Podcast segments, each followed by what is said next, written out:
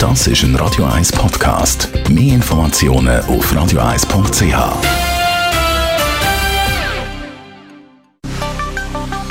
Der Finanzratgeber auf Radio 1 wird Ihnen präsentiert von der UBS. Stefan Stotz von der UBS ist da und äh, wir reden über ein sehr interessantes Thema, vor allem jetzt vielleicht nicht mehr ganz für extrem junge Leute. Es geht nämlich um Wohneigentum, wo ich mir zum Beispiel vielleicht irgendwann mal in meinem Leben gekauft habe und dann kann dann das im Alter allenfalls zur Belastung werden, wenn ich nicht mehr gleich viel verdiene. Wie bleibt dann das Ganze trotzdem finanzierbar? Das ist eine wichtige Frage und äh, die diskutieren wir natürlich oft. Ich frage, ja, wenn ich pensioniert werde, können wir dann unser Haus noch halten? Ähm, gekauft ist es, also finanziert hat man es. Und dann kommt der zweite Begriff natürlich viel stärker im Vordergrund, das ist der von der Tragbarkeit.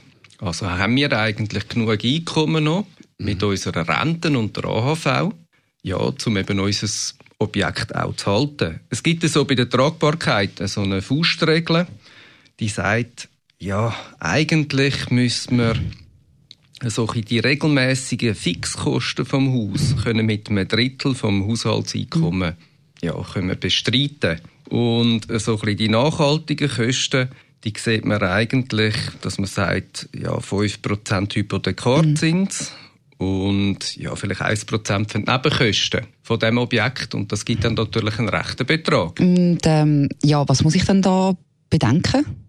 Jetzt ist natürlich die Kostenseite bleibt gleich, mhm. aber die Einkommensseite kommt natürlich oben ab, weil man im Normalfall eigentlich, wenn man dann aufhört zu arbeiten, eine tiefere Pensionskasse und AHV kombiniert hat, als das vielleicht, was man vorher verdient hat. Und durch das muss das Verhältnis wieder stimmen. Und wie kriege ich das genau an, dass das Verhältnis eben dann wieder stimmt?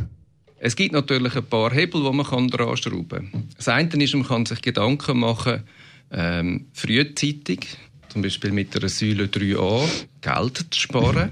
Da hat es jedes Jahr einen Maximalbetrag, den man kann einzahlen kann. Viele tun auch so indirekt ihre Hypothek amortisieren.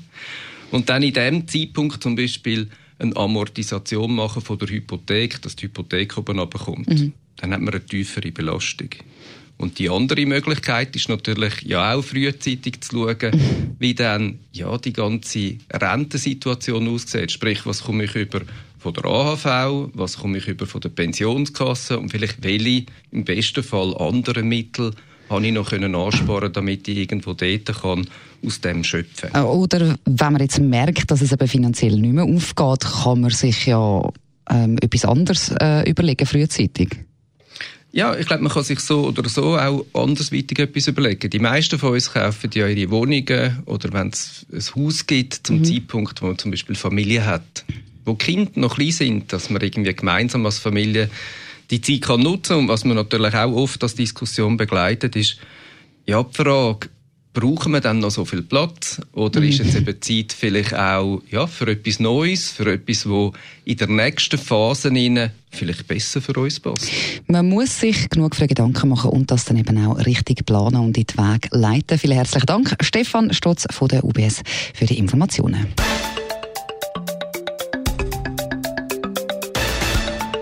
Das ist ein Radio 1 Podcast. Mehr Informationen auf radio1.ch.